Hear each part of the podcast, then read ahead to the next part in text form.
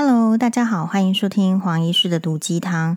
诶，这个礼拜开始，好像明天下午傍晚以后呢，会有这个海上台风警报哈，就是大家开始进入这个夏天模式。嗯，其实是这样子啦，就是 人生呢，这个过久啦，就是你会从生活中得到一些感想嘛。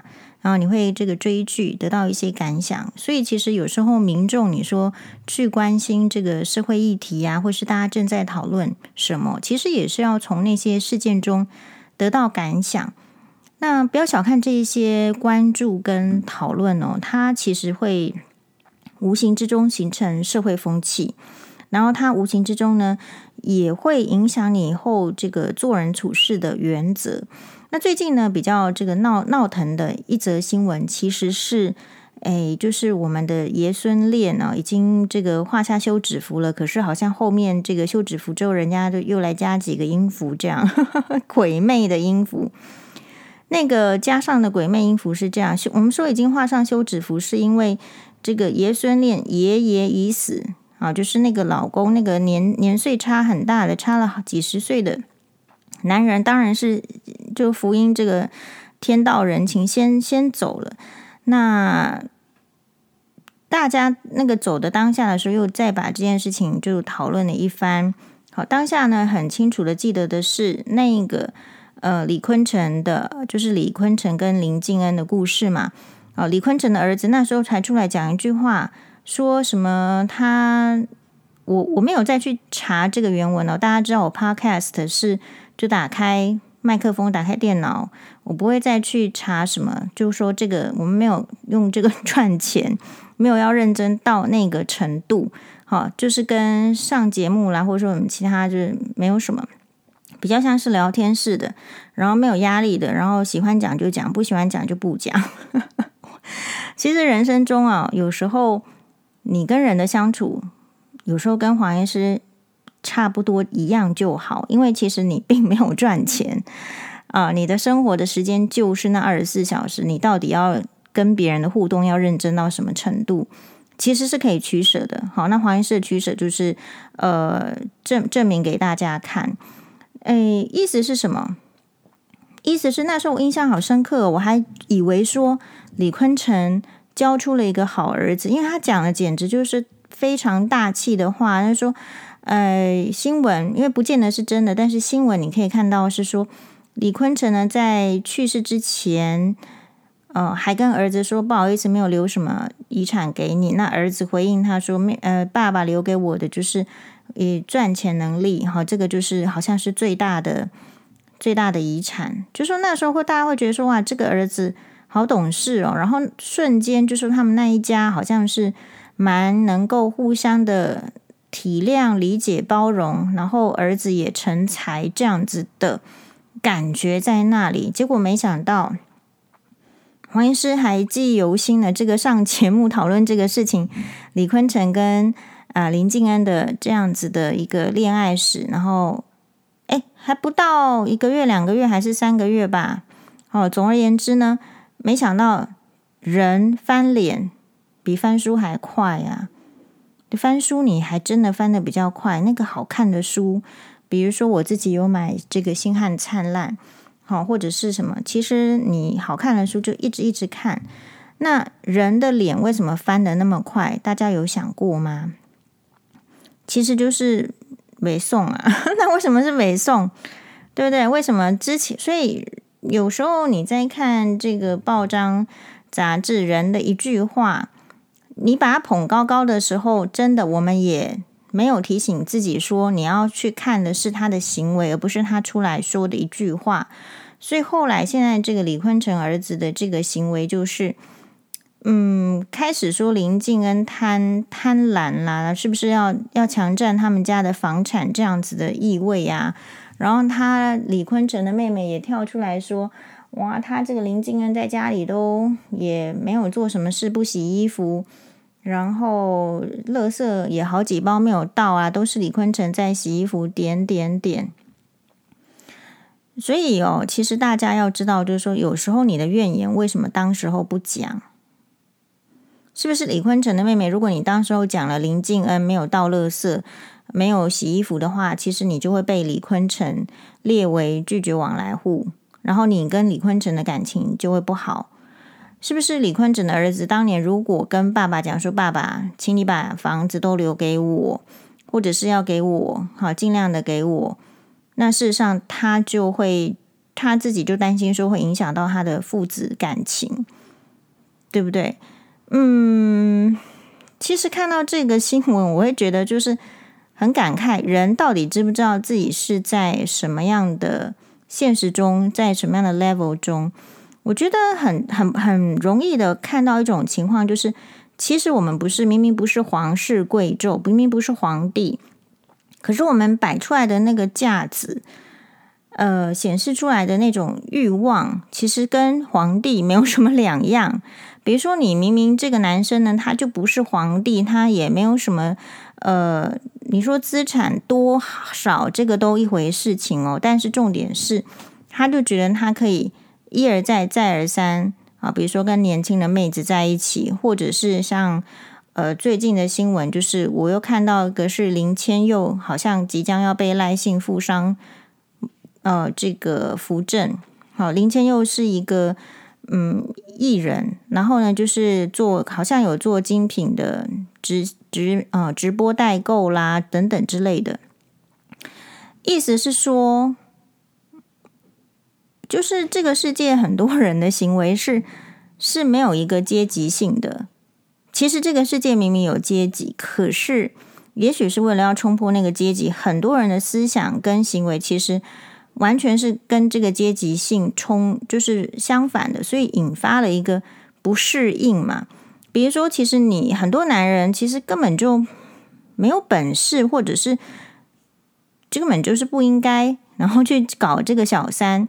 啊，然后呢，就真的去搞了之后就搞不定，然后后来衍生出一个凶杀案什么的，啊，或者是被世人唾弃什么之类的，好，把家庭呢搞得破碎。那像这个这个李坤城这个例子也是一样啊，其实因为他本身他们就是呃有一点公众人物了，即便后来有点退出了，其实大家在讲他们有讲的很难听的没有错，但不见得会到他耳朵里面，因为你如果不是 somebody。你讲的话不会到他们的耳朵里面，谁会像黄医师一样去看 YouTube 下面留言，对不对？其实基本上不太会。正常的人去看一个节目，看完这个节目就走了，谁要去看下面底下的留言？所以事实上，下面底下的留言大部分也都是 Nobody。好，今天如果说这个蔡英文去那个底下留言，或是马英九去底下留言。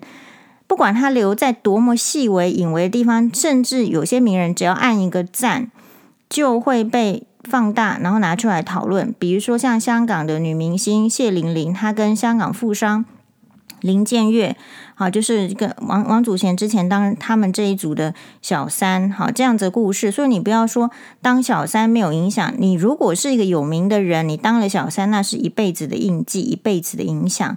所以现在人为什么可以随便？是因为随便讲话、随便做事，是因为他们真的很渺小。他们做过来的错事，其实不会被记得，完全没有进入到别人的人生的印象当中。所以，如果你不真的认为自己是一个 somebody 的时候，确实哦，你的行为有可能会非常偏颇，而你不知道这样子而已。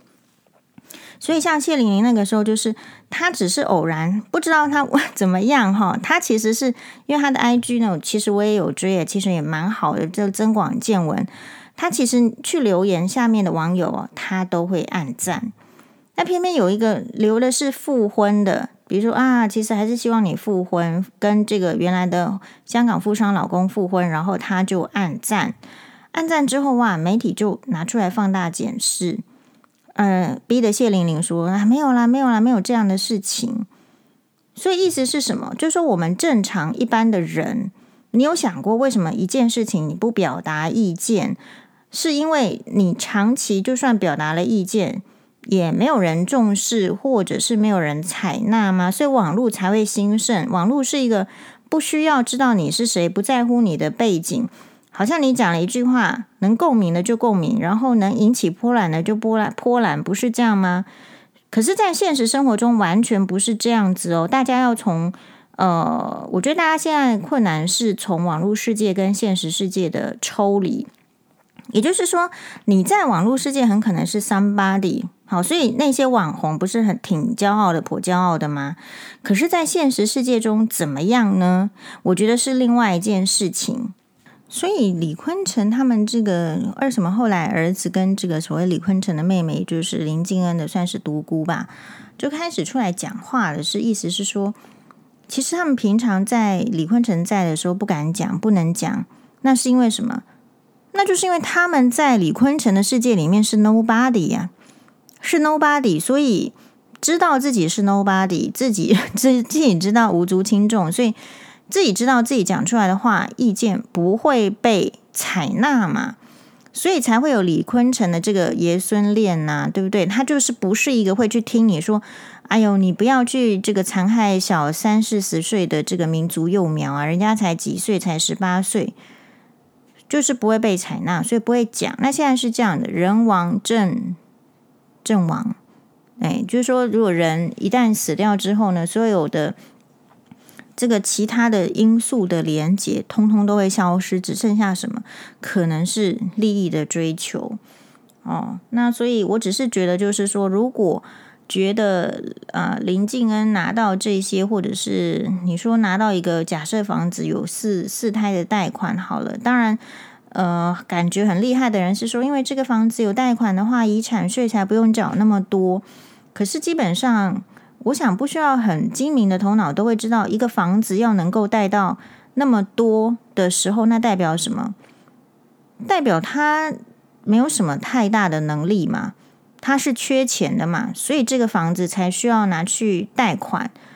那这个爸爸缺钱，这个我们当然是说大家各自财务分离了。我们也没有想要说这个子女去分担爸爸妈妈多少，或者是我们也不真的觉得父母亲应该要去再分担成年人的子女多少。但是非常明显的就是，其实爸爸能够带这么多的时候，也代表说他的这个子女。也不想要去承担这一些所谓金钱上的负担，因为这个子女认为不是他们的，所以子女认为说这些贷款不是他们的时候，可是却觉得那个实实在在的房子是他们的时候，这是一个怎么样的一个误解呢？哦，所以嗯，这个是一个就是其实也是很好的例子，就你不要把那个父母亲的一切作为都想成是正确的。那你也不应该把这个子女就是一定就是爱这个父母的心呢想成是正确的，就是他们到底有没有足够的能力在利益面前而不争斗？好，我我已经说过，我看过非常有钱的人家，只是为了一百六十万台币就可以跟就是说就是说一一一一家人一个家庭跟另外一个很好的这个阿哥的家庭。变得就是不相往来，或者是产生很深的误解哦，嗯，对吧？你一百五十万在一般的人眼中可能是很大的，但是如果是在在稍微比较有钱的家庭里面，一百五十万其实是很常见的，就是或者是说啊，就是一个数字，但是就会因为这个你所谓很小很小的数字，然后翻脸不认人呢，或者是有很深的，就是说哇，这是彼此是怎样啦，然后都。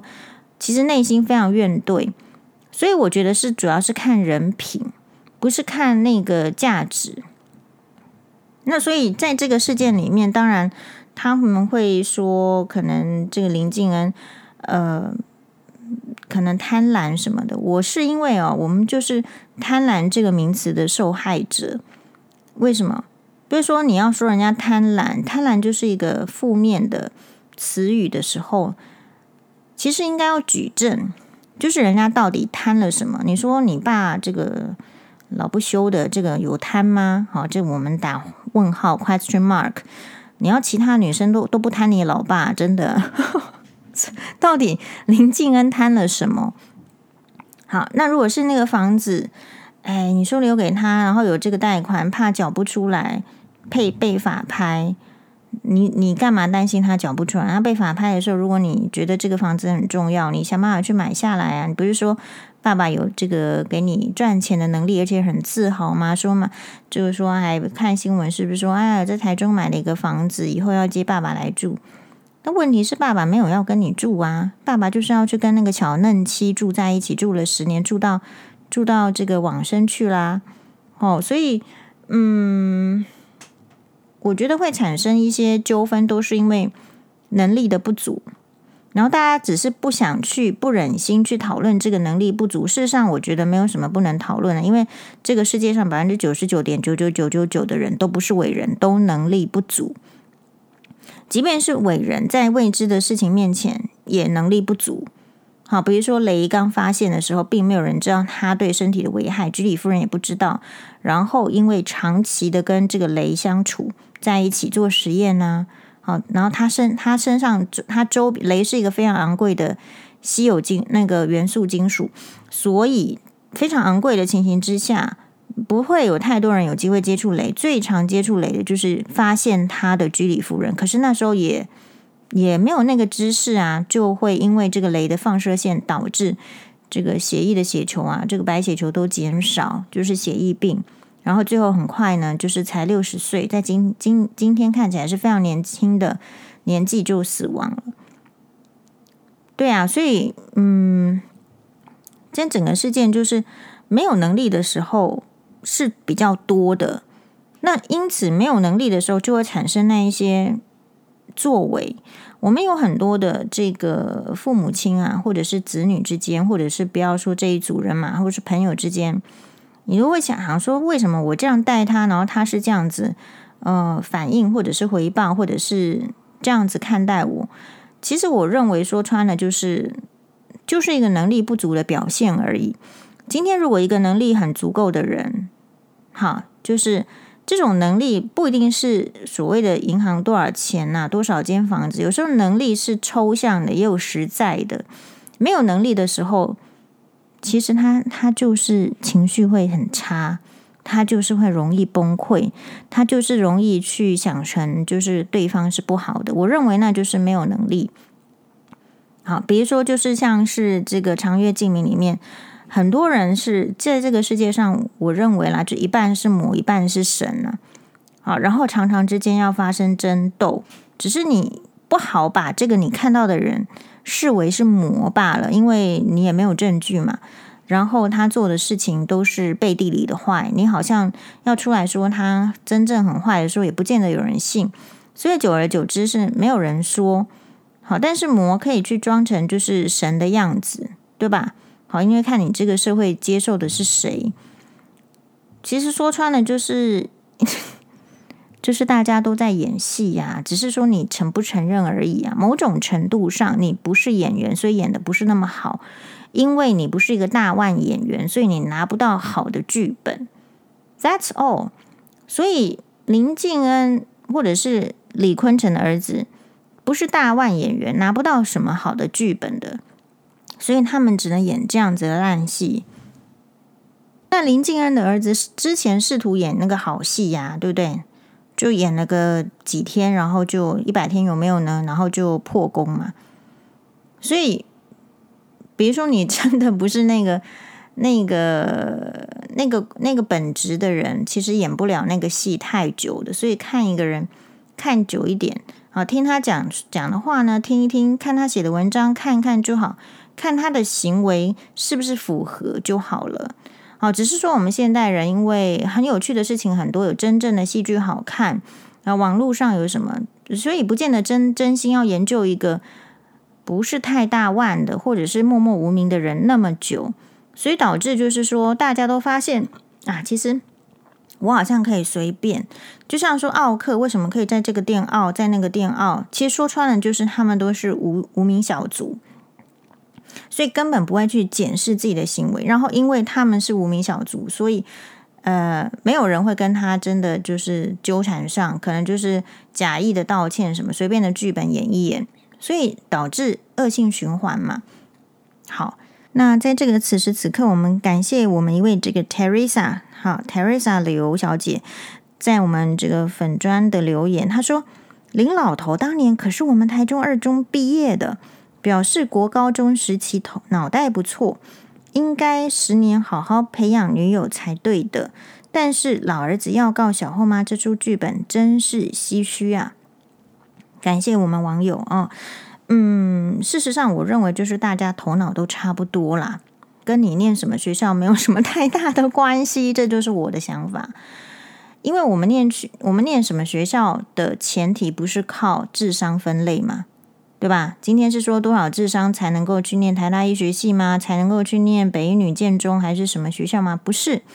我们今天看的是考试成绩嘛，主要那个你说林老头那个时候应该的这个时代，还有现在的时代，除了一些什么繁星计划，有的人们我们还搞不懂之外，其实大部分并不是依照头脑好不好能够去念什么学校，是根据那一段他应该要读书的时间，他有没有读书，他有没有遇到好的老师，他有没有去解决他。遇到这个难题不会了，他有没有办法把它弄会了？就这样子而已。这是黄医师的看法，跟脑袋好不好没有关系哦。黄医师在工作场合上比较 lucky，是因为虽然说我的工作场域比较常常会遇到是医学院毕业的，就是嗯这个这个这个团体，但是同样是医学院毕业，即便是在录取的科系上有一些分数的高低，但是你不会。因为这个什么科系哦，什么高低，那个是刻板印象。你可能觉得分数高的人是不是比较聪明？可是其实不是，或头脑比较好，不是。其实就是运运气一定有，因为他那一天真的不能前一个晚上睡不好，或是被蚊子叮，或者是落晒，身体不舒服。这部分的运气就是老天爷的眷顾，一定要有之外，诶，就是那一天的考试是考的比较好的。那这个跟长期怎么这个。努力是有一点关系的，但我觉得这一些跟一个人聪聪不聪明没有什么关系啦。那你说十年要好好培养这个女友，你如果是林静恩，你是一个很容易被培养的人，那你十八岁那时候会长成那个样子吗？我觉得不会啊。所以基本上林静恩就是一个很难培养的人。哦，所以不能说怪。这个李坤城没有培养他，其实李坤城搞不好，我在猜讲 猜想的是他是不是哎因材施教呢？就是说大家都会说，呃，李坤城因为跟李坤城在一起，所以林静恩是不是就十八岁之后没有再去上学？可是你大家真的觉得林静恩是上学的料吗？好，那没有上学就没有那个学历就做不了事情吗？如果说。他是有一些其他方面的才华，以李坤城他的人脉或者是影响力，我觉得不至于找不到什么可能文艺相关的工作啦。我觉得主要是在于说，其实那个时候的李坤城也是需要人陪。那你知道，十八岁的女生如果送出去栽培或是怎样，那代表什么？那代表是不会回家的，代表是要去开拓他的世界。可是这两个人那时候的在一起的想法，其实就没有要去理这个世界。他如果会理这个世界的常规运行，他们两个就不会在一起。嘿，就是有一点点在乎这个社会的呃生活的模式的话，他们两个就不会在一起。所以基本上这边没有栽培的问题，这边是他们本来就没有要过其他人过的那种生活方式，所以不会觉得读书重要。所以不会觉得学历重要，所以不会去觉得一定要工作。其实我比较唏嘘的倒是，就是说，是不是呃，李坤城的命格就是跟这个啃老族绑在一起？哦，他的儿子你不能说他啃老，说是开一个这个科技公司，资本一百万，但如果赚了很多钱的公司，我不知道他会不会有这样的行为。好，或者说他这个公司到底在做什么？其实我们不明白啦。但是总而言之，就是说，如果一个真正很 focus 在事业上，而且事业有成的儿子，其实基本上也不太可能对后妈这样。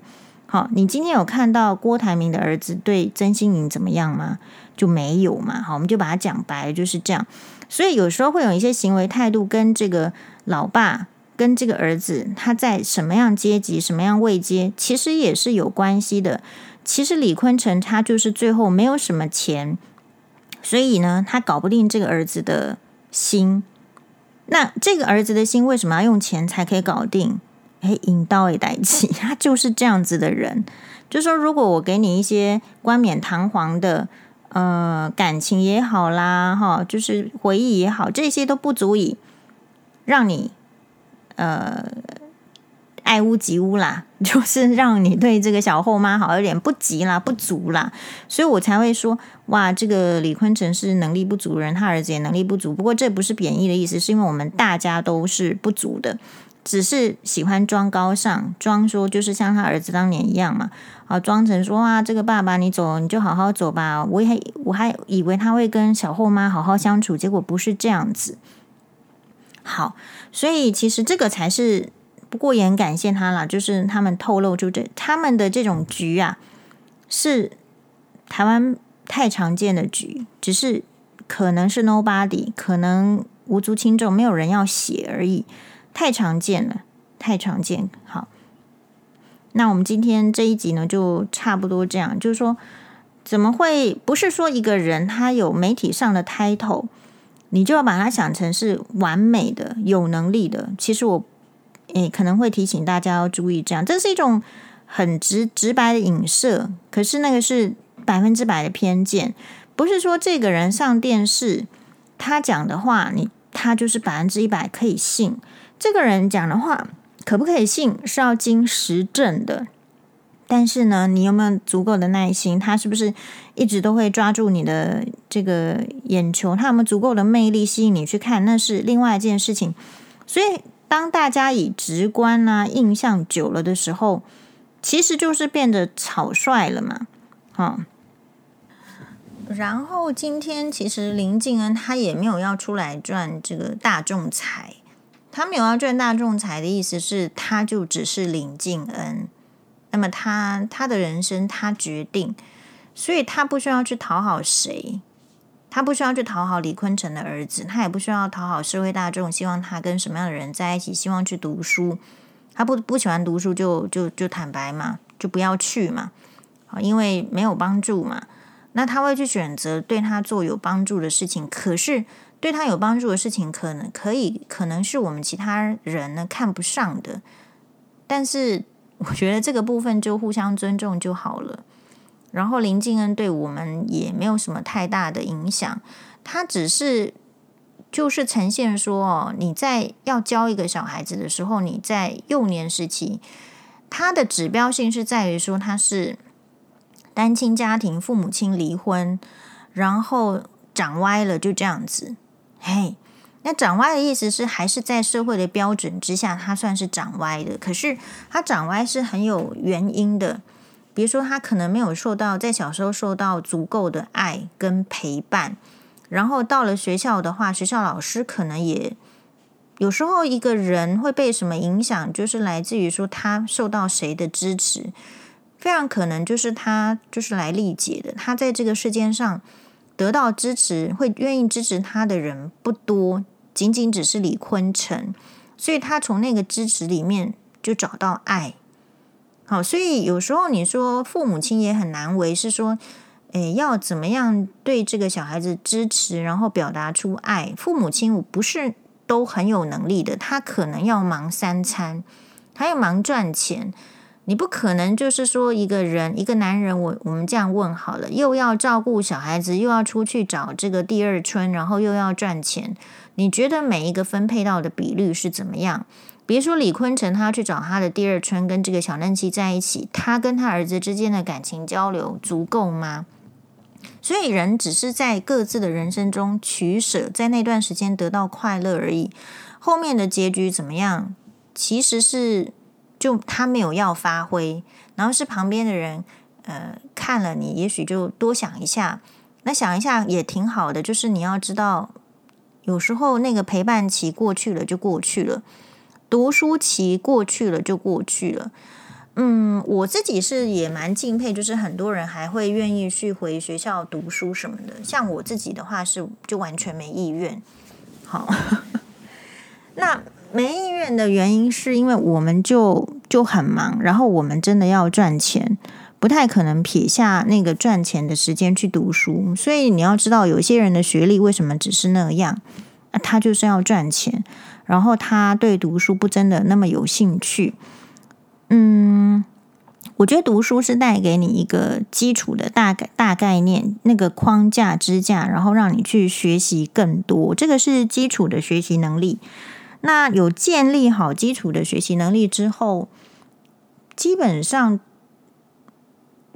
如果说我觉得有可能是刚好是，就是大家的处在的那个职场，如果你没有学历，你没有办法赚更多钱。我觉得通常是这样子，而不是大家喜欢读书。比如说，如果像，而且是可能是台湾的学费还相对于国外是便宜的。比如说，如果是在国外，你要读到这个博士好研究所，那都是更大一笔花费的时候，你家里面有没有钱去支持那一笔花费？好，所以嗯，然后可是如果当大家全部一窝蜂的去投注在某一个学历上的时候，哎，说真的，好像年轻的族群你很少。再听到是不是不是大学生啊，甚至就是硕士、博士生都很多的时候，其实硕士生跟博士生将来也会变得不值钱。那花了这么多时间心血下去，可是没有反映在薪资上面的时候，其实我会觉得会造成人性的扭曲。所以，我们现在的人性是扭曲成什么样子？我觉得就是非常的。哎，黄医师最近是挺有感的，就是说，因为我不是跟大家报告说，哎呀，黄医师也想说，不然就利用这个 YouTube，然后来增加被动收入嘛。好，然后黄医师现在的这个 YouTube 频道是订阅者三千八百六十人，就是也增加的很慢，我想可能四千就是顶顶峰了吧。好，但是啊、然后那个一个影片大概你花很久时间做，其实它也不过。一千人次，一千三，好不好？粉丝见面会两了了不起两千多这样子的点阅的次数而已。那这个跟就是我不是专业的 YouTuber，当然也有关系。然后跟就是说，呃，我自己喜欢的话题，不见得是大家喜欢的话题，这个都有关系。但重要的是什么？我想告诉他的是，告诉大家的是，从五月到现在，五月六月。大概快两个月吧。这个 YouTube 频道如果只是靠大家的呃收看，而且还不是那么多的订阅者，或者是收看的是，其实收看是超过一万个小时诶。哦，那但是进钱进账怎么样呢？到现在都还没收到一块钱，因为要三千块才能，他才是叫你提供这个呃账号的号码。然后呢，呃，所以。我现在才还不到四百块钱呢，好，那这是什么意思？这这个当下让我有一个很很深很强烈的想法是：你在看到那一些网红，你看到那些点阅数、那些订阅数，真的有赚那么多钱吗？如果只靠点阅，就我认为是没有的。从我自身的这个经验，没有你想象的可以，就是说赚到那么多。所以，哇，是靠的是什么？靠的是抖内，好，就是人家要给你赞助，要有金主，要有干爹，特别是就是或者是怎么样，那你怎么样会得到抖内金主什么赞助呢？要卖肉啊，好，某种程度你要卖肉，那你若不卖肉，就是你没有好的这个外表可以卖的时候呢，就是卖的意思是也不是贬义，就是转换成吸引力跟金钱的时候，你要有才艺，好，那。另呃，才艺这件事情是来自什么？父母的栽培。比如说罗云熙跟白鹿好了，那罗云熙是从小就要学芭蕾，因为他爸爸是这个本身就是舞蹈老师，那所以他本身就是有栽培的。我要讲的是，其实我研究这么这么久，中国很多艺人，他们因为从小是呃就是单胎的，不是单胎啦，就是只能生一胎。所以他们家里面是很肯给栽培的。那台湾的话，我不太知道，就是艺人他从小到大他受到什么栽培，然后他的公司要怎么栽培他。我的意思是，如果没有这些被栽培的，比如说像像黄医师好了，就是我不是在这个 YouTube 上有这个什么能力的人，那我的能我我能赚的钱就这样子哦。如果我今天不满意的话，很可能就就会走偏，就要就卖肉，对吧？所以，如果你可以理解这些状况为什么存在的时候，就是要很警觉。就是说，如果我今天我们没有给我们的小孩，比如说你的小孩可能是女生也好，男生也好，你没有给他足够的能力，你不要怪他将来会走偏，他就是得去卖卖肉啊，好，得穿少一点啊，得去这个露乳沟啊，好，得穿少少的，即便有医师的 title，就这样子啊，哦，所以某一些行为，它背后代表的是其实是没有能力，可是因为某一些行为，它是跟可能性相关呢，两性相关的，所以它会引起一种某种程度的关注。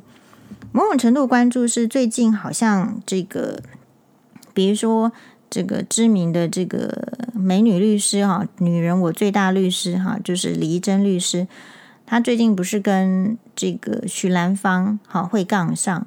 其实不是他要跟我自己看了，不是说他要跟许兰芳干杠上，可是我我想的就是许兰芳的所言所行真的让李律师很不爽。那一般的女人是这样子啊，就是不爽也不见得说，可是刚好呢，她是一个她不爽她就会说的人，所以你就会看到有那样的新闻。那个新闻是怎么样呢？那个标题是“女律师在泡许兰芳很呛，要活成虫就不要怕别人搓，自由娱乐”。嗯，基本上哈，我觉得，我觉得李律师就是呃，李律师这边就是呃，有一个这个状况就是。嗯，其实许兰芳她不是想要活成虫，她今天就是想要攀高枝，他今天才要这样子的。人家绝对是想要变凤凰的。好，这点我跟李律师的个嗯、意见是相反。嗯，这我我们就不要这个加油添醋，就是把它这个讲出来。这篇新闻是这样子的，就是最美性学博士。他真的是性学博士吗？媒体媒体大大们，哈，他拿的是什么博士？他拿的是护理学博士。可是大家都要说他是性学博士，好不好？如果每一个护理学博士都是性学博士的话，那这个医界要怎么办？最美性学博士许兰芳去年和医师康君蔚爆出不伦，被法院判赔五十万。律师李怡贞发文很呛，改掉吃烂肉习性。许兰芳也回击暗酸，他飘恶臭刷存在，两人隔空交火。今天二十七日，李怡贞再度开炮，以原配视角带入，直指许兰芳要活成虫就不要怕别人搓。李怡贞今天在脸书表示，站在医师娘的立场，点名许兰芳介入，除了在社群看到他持续曝光，不时还要看到他谈嗯、高谈阔论性与生殖器。此外，还要被告亲跑地检署，强调我不是什么女人为难女人，单纯就是他自己为难自己。李怡贞认为，小孩在同侪之间的流言蜚语，或因为许兰芳的正常曝光而洗白而持续存在。接着补啊、呃、补充，受害者随着时间和洗白战术，可能变成加害者，并提出质疑。试问哪个原配可以忍受？落下狠话，要活成虫就不要怕别人催呃搓，而且还是活得这么大条。嗯，好，那我们今天就是，反正我们今天就是八卦集啊，那就连这个也讲一讲好了。他们这一局哦，应该是算这个仙仙魔大战哈、仙魔大战。不过黄医师是凉凉的，在旁边就是没有觉得怎么样。我觉得我个人觉得是这样子啊。许兰芳今年几岁？我认为再过五年呢、啊，大概就因为年纪不是很多人要看，中年以上的女人讲性接受度很低，这个就是黄医师的看法，这个就是社会现实啊。不是说你说黄医师喜欢讲不好听的话，而是这个社会很现实。所以我认为许兰芳只是一个，就是说。嗯，他因为他踏入演艺圈的年纪已经很大了，那这代表什么？他并不真有这个具备在演艺圈的才华。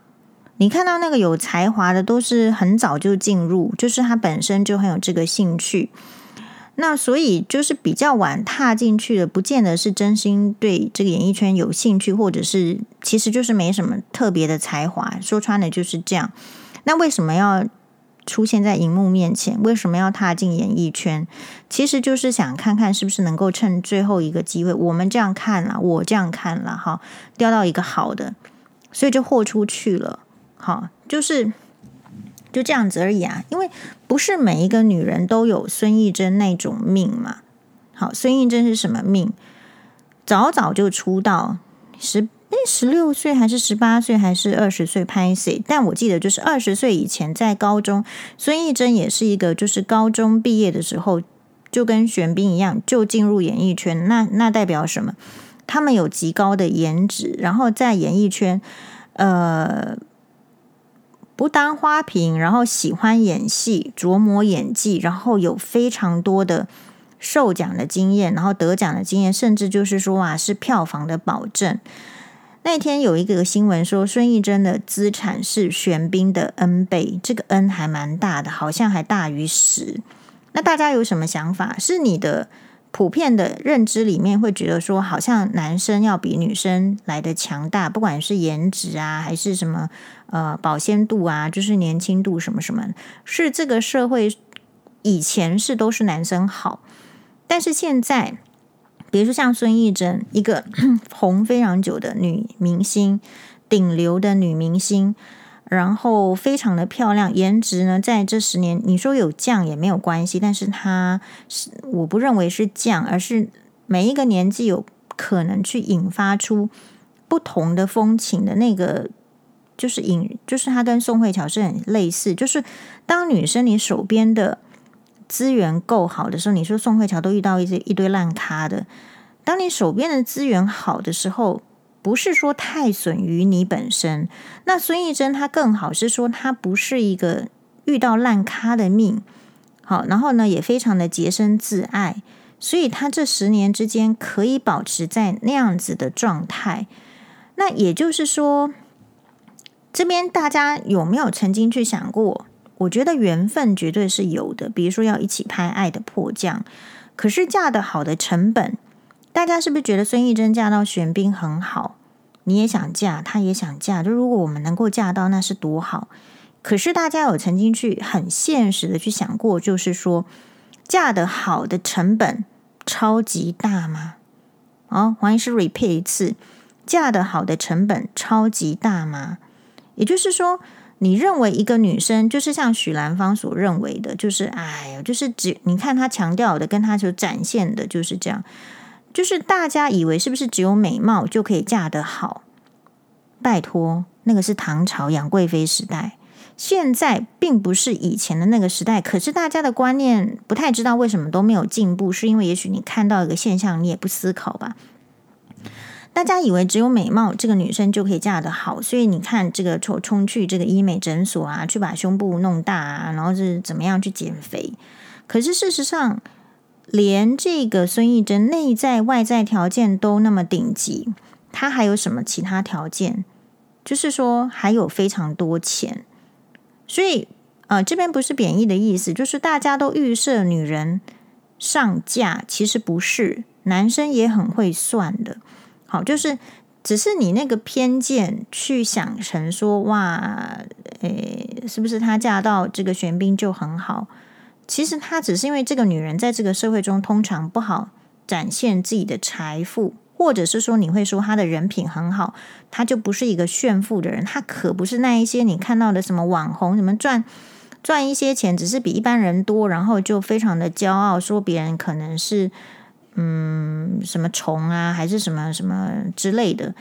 没有，就是真正在顶流的内在外在都那么顶级的人的时候，好。哎，是是这样子的。那所以，如果我我在看的话，玄彬跟孙艺珍这一组，你觉得是孙艺珍往上选，还是往下挑呢？That's the good question，对吧？好，我英文越来越破了，我也感觉到这样，所以要多练习。我们的大人教学是，或者是说女生很很容易的，或者是你看许兰芳，她也是被这样子这个观念，好。因为她这个年代的女生说什么女生要往上选，这是没错的。但是如果限定一定只能往上的的话呢，其实你好的就不一定能够接受往下找。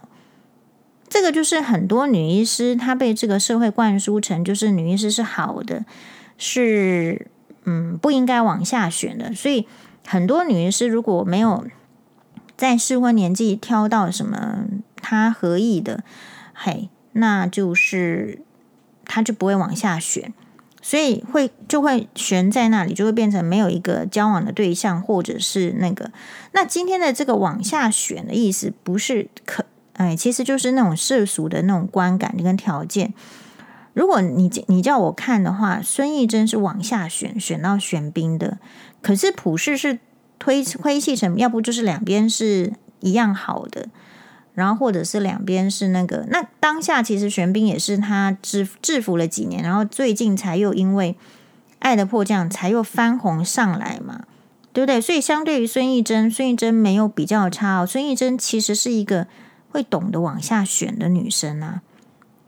对不对？如果他假设啦，他像许兰芳一样一直想要往上选，他今天就会像许兰芳一样，一直就停在那里。就是一个人想要的是什么是不一样。那一个女生好，如果内在跟外在都不如像孙艺珍这么顶流的时候，她要怎么往上选？她要怎么样去钓这个男生？我觉得很多演艺圈也许。不一定是指台湾哦，中国可能也很多啦，或者是日本也都有。呃，他们是用外外貌是做一个跳板，呃，因为呢，这个男生如果有条件可以选，他真的不会选丑的，所以他可能要有一个基本的跳板。那名气是不是一个跳板呢？然后豁出去了，讲一些有的没的，引起这个男生的这个。嗯，怎么样也是另外一个跳板，他可以选择到一组一组人马啦。好，但是就是反正我就是没有担心，可是没有担心的话，也只是就是感慨，就是说，嗯，你要知道，呃，这个媒体呢，或者是说这个社会接受这一组人马是什么意思，那就好了，那就表示说这个社会对于。行为的端正没有很在意，只要他讲的是我想听的就好，我就想要听他讲那个女性私密处、男性私密处啊。所以你对于他这个整个人的行为你不在意，你自己去二分法了嘛？就像有人说，这个王必胜这个有小三，有这个女女儿又怎么样？好，他诶只要会做事就好。事实上都是绑在一起的，只是大家还没有承受那个。之苦，好，那个之痛，所以你会觉得啊，没关系啦，我们就就看。可是你忘记了，如果他变成是一个上行下效，好，引起风潮的时候，这个世界会变成怎么样啊？其实就是入魔化了嘛。对，那这个最近还有一则新闻是说，这个民进党可能会找这个鸡排妹出，嗯，出来选这个什么万华叉叉区了哈，嗯。我自己是觉得，就是说，就是观感不好。观感不好的意思是，在我们这个时代，是不是选立委，就是你你只能找就是艳星、脱星还是写真女郎来？就说不是这个人有问题，但是他适合那个位置吗？他受了多少适合那个位置上的训练呢？完全不在意嘛。然后只是因为他可以说出什么样的话，或者是他会不会听话，然后就决定他是不是在那个位置上。他今天是来为民喉舌的，要监督的。我觉得很需要很多的这种，就是 更多的历练。可是我个人是这样觉得，就是当一个女生把很多的时间精力拿在，比如说经营外表的时候，或者是想办法用什么样子的。这个 取得大家的这个关注的时候，基本上他没有什么时间去锻炼自己啦。这个锻炼自己是说，跟那些所谓呃行政上啦，或者是什么立法上，你说有关系的事情就不多啦。我我自己觉得是这样子。然后同时看到这个这种新闻出来的话，我也会觉得。那那一些可能实实在在在做基层的人，就是也会有怨言嘛。今天就是因为没胸部可以露，所以被踢掉了，就这样。好，那高雄大橘为众女士跟黄医师分享，就是有一则这个新闻。哈，诶，有一则新闻是是怎样的？也不是啦，也不是，就是他看了一个一个影片，这个影片呢相当旧，这个影片是叫做，哎呦，这个英文到底是要这个，反正就是嗯，一个剧情片，一九七七年的日本的剧情片，它的这个上映时间在美国是一九七八年，然后是小田正浩导演。那这个片子叫做英文是什么？《Ballad of Orion》。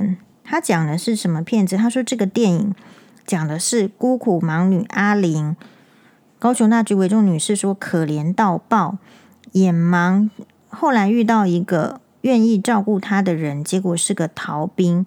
那个逃兵呢，被抓去刑求，死前跟他讲说，为什么这个世界这样？有钱人家的孩子就可以待在家里，让没钱的人的小孩去送命。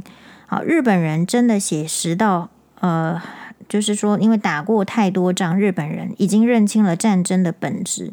啊，比如说《萤火虫之墓》啊，很多影片，我说我就跟他讨论说，我说不是啊，很多连续剧都拍反战啊，阿信也是啊，酱油商的女儿阿香也是啊，哦，所以嗯，这个就是我们最最近的这个感触。好，叫别人去做什么事情，烂的事情，叫别人去做是很容易啦，叫别人去倒垃圾，然后叫别人去洗衣服，可是某种程度上就不是很合理。你只是因为不够爱他嘛，所以你叫他去做这些事情罢了嘛，那就坦诚，好，就坦诚。好，感谢大家的收听，马丹呢。